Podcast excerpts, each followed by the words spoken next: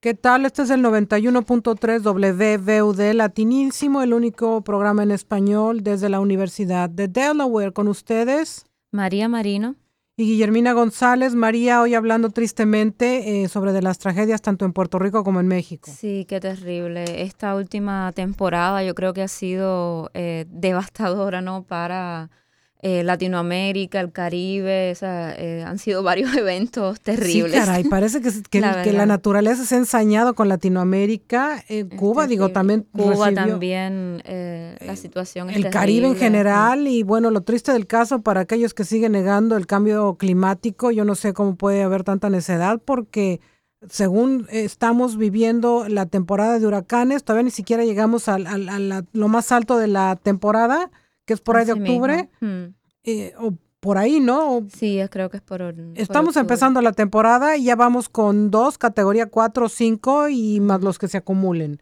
Exacto. O sea que a ver cuándo nos enteramos, ¿no? De que el cambio climático no está para jugarse y que las cosas tienen que tomarse en serio, pero bueno, también se necesita voluntad política para, para decirle las cosas por su nombre, ¿no? Pero bueno, Hablemos sobre estos dos temas y de qué manera, María, eh, tristemente la última cifra que tengo y esto está aumentando, vamos en 302 muertos eh, por, por el sismo que según se registró fue en escala de Richter del 7.1.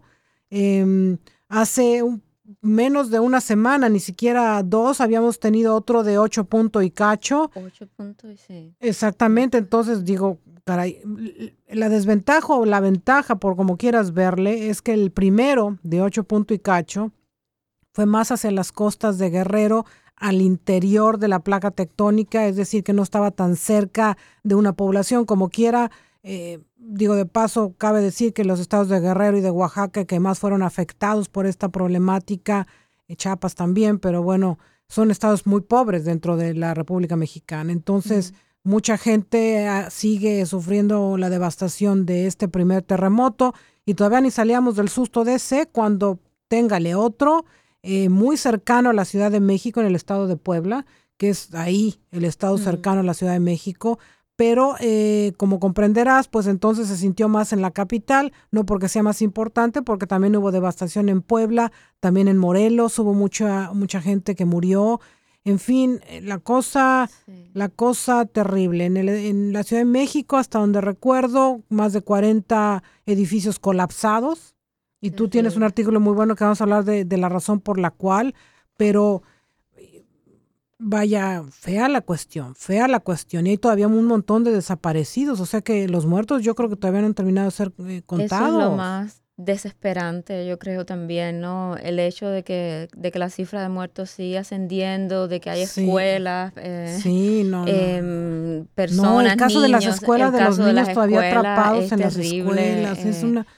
Ay, qué cosa. Yo no me puedo imaginar los papás de esos niños esperando saber si tu hijo vivo o muere allá afuera de la escuela. ¿Tú te terrible, imaginas? Terrible, no, eso es, desesperante, una situación tan desesperante, me imagino, ¿no? Para toda para todo el país.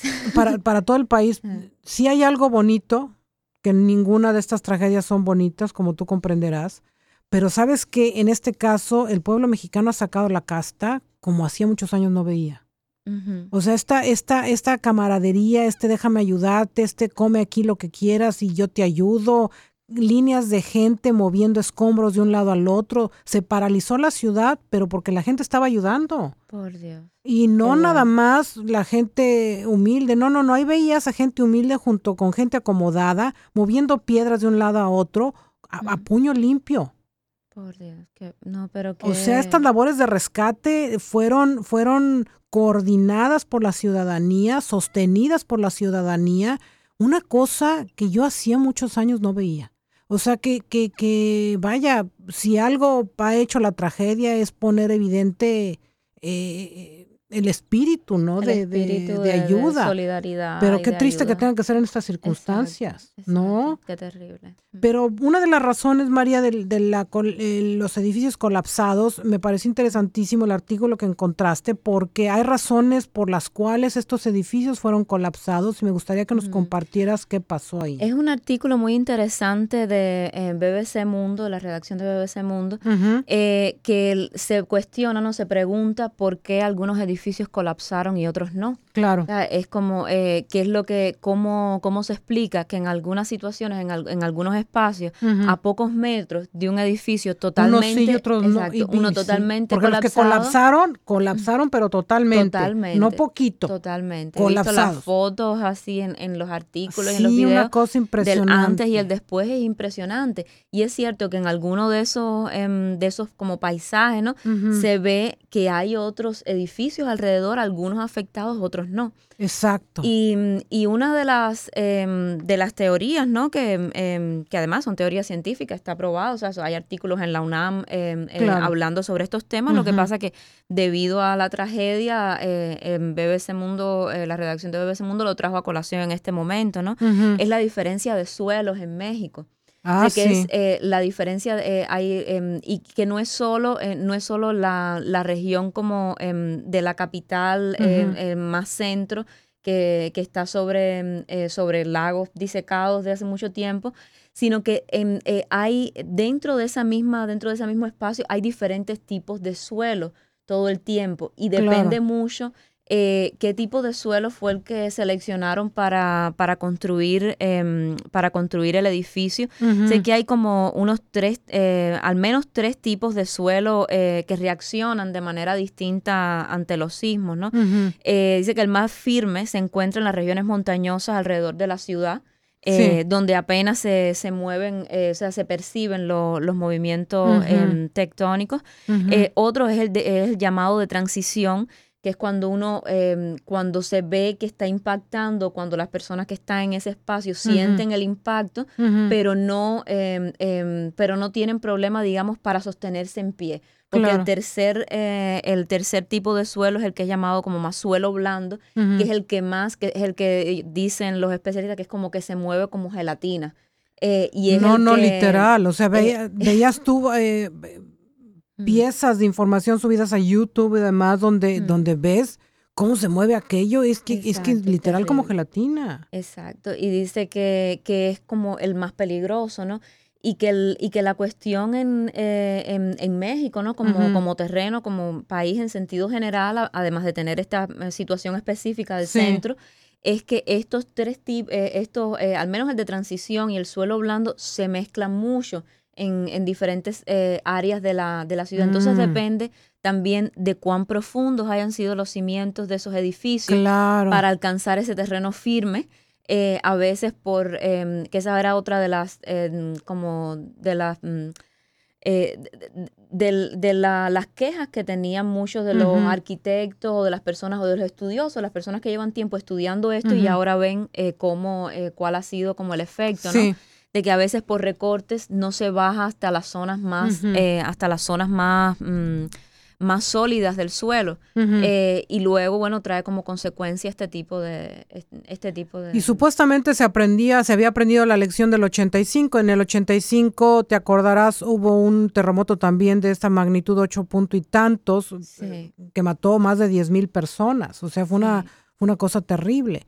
Eh, y bueno, se supone que habían cambiado las disposiciones de construcción donde se había entendido que había que hacer para que esto no volviera a pasar. Claro, he de decir que de aquel entonces de 10 mil personas, obviamente ha, habido pérdidas humanas, pero no fue del nivel aquel que fue en el 85. Y según, em, según yo em, revisé en algunos de, estos, de estos artículos, hablaban que de este terremoto de 1985, 30.000 edificios eh, eh, Eh, sí, es lo que te decía. Considerablemente muchos, muchos más y más de 10.000 muertos, ¿no? sí, algo se, eh, progresó, pero algo vaya. Se, algo se progresó eh, de allá de allá para acá, evidentemente. Pero digo, pérdidas humanas son pérdidas humanas y sobre todo cuando hay niños involucrados y, la verdad de las cosas es que te parte el alma saber de los casos diferentes.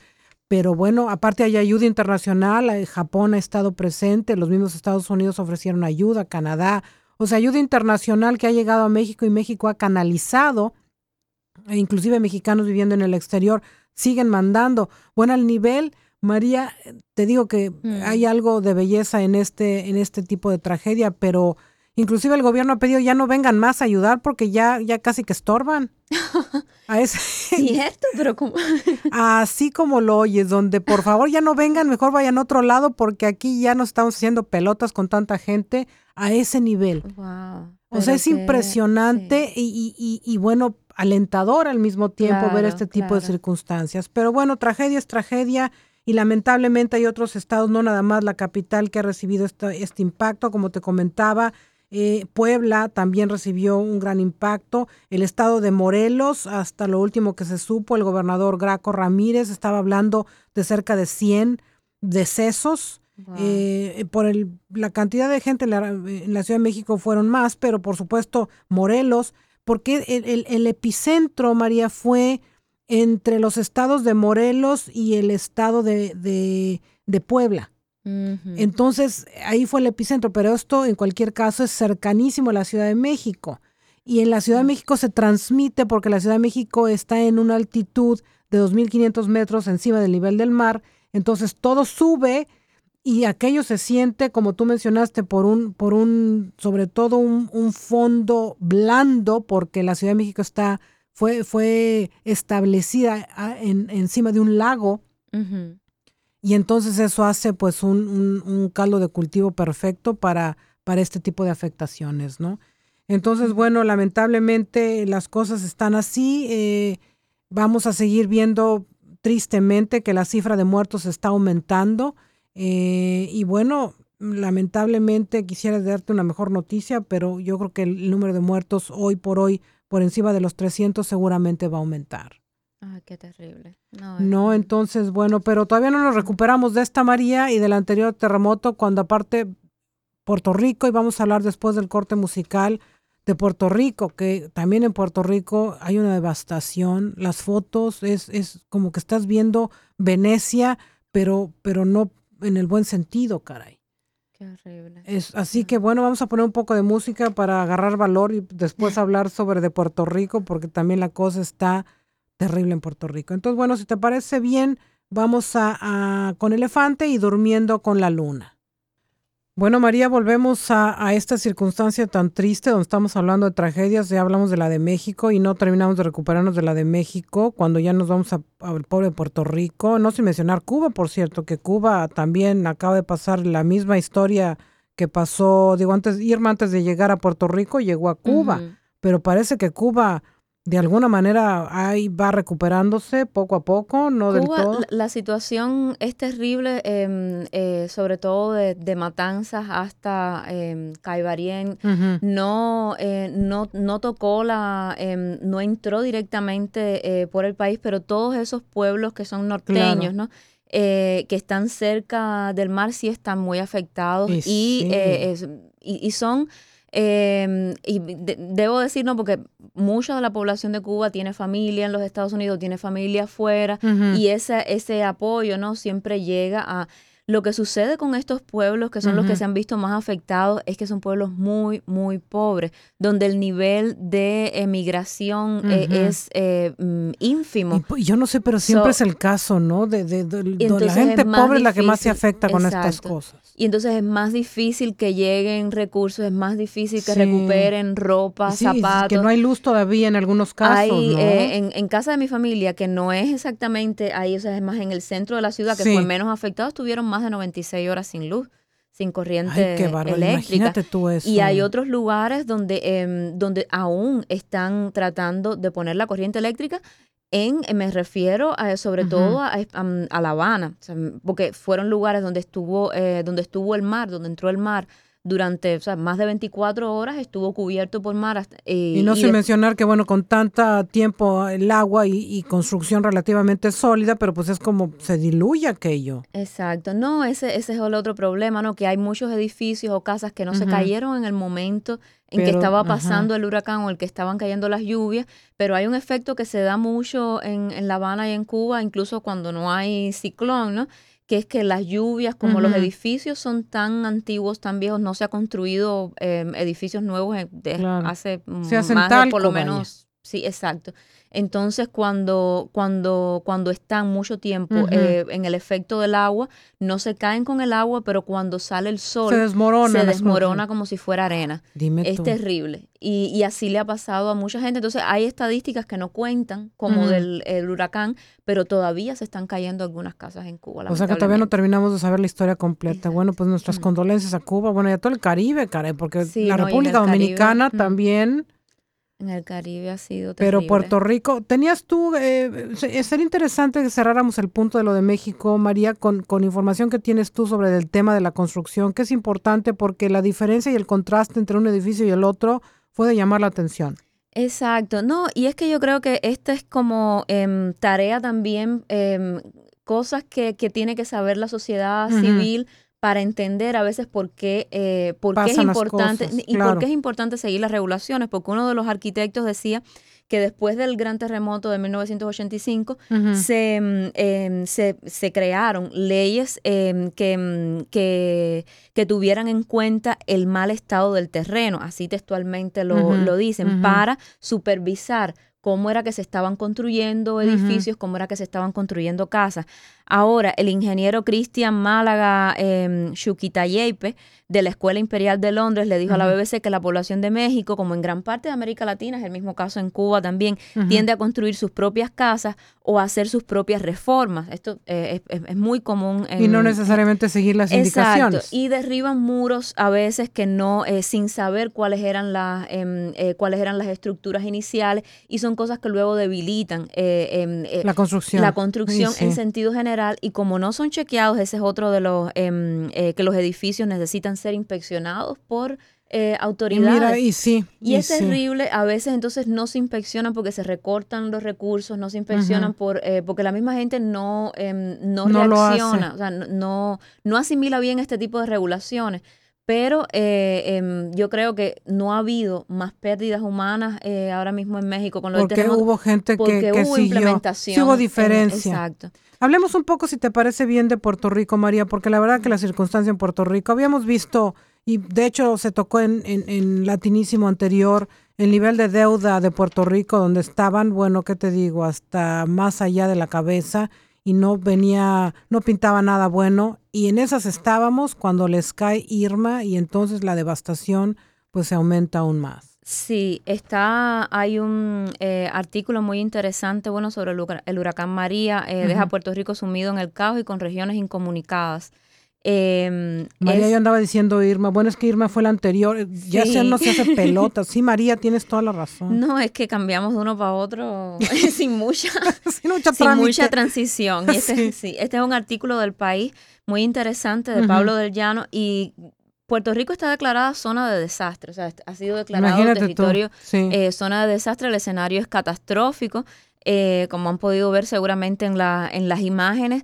Em, hay, hay pueblos eh, de los que no se sabe nada todavía, de los que no hay reportes oficiales, cosa que es terrible. Hubo un momento en que estaba prácticamente incomunicado Puerto Rico. el sistema eléctrico de la isla completa está arruinado, no tienen agua corriente, las carreteras están cortadas.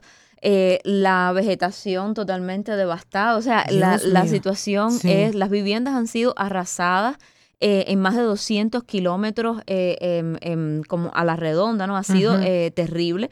Las presas se han desbordado, o sea, mm, hay, hay una... Mm, la, mm, la, cifra ¿no? Em, del, de la bancarrota en la que está sumida de alguna manera Puerto Rico es 120 mil millones de dólares eh, de deuda en la que ya se encontraba y a la que se añaden ahora todos estos incalculables gastos. y eh, daños ¿no? que ha ocasionado el ciclón. O sea, ya la situación económica de Puerto Rico era bastante delicada, mala. Malísima, o sea, no había eh, para Con una deuda increíble y ahora a eso inevitablemente se va a sumar los gastos de, em, de, la reconstrucción. Digo, primero saber qué, qué, es lo que se tiene que hacer, porque a la fecha ni siquiera se sabe exactamente cuál es el nivel de las cosas. Digo, por, por, por mucho que se quiera saber, hay pueblos de los que están incomunicados.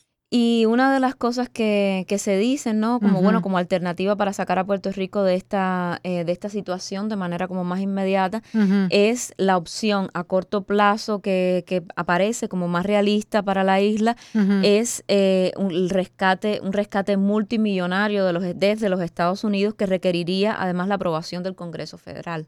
Eh, em, porque em, hay, hay que ver, ¿no? Cuál es la em, hasta qué punto, ¿sabes? Cómo, eh, cómo eh, hasta qué punto puede ayudar por un lado, puede eh, comprometer más por otro. La situación es que cuando los países caen en esta, en esta devastación, ¿no? Necesitan ayuda.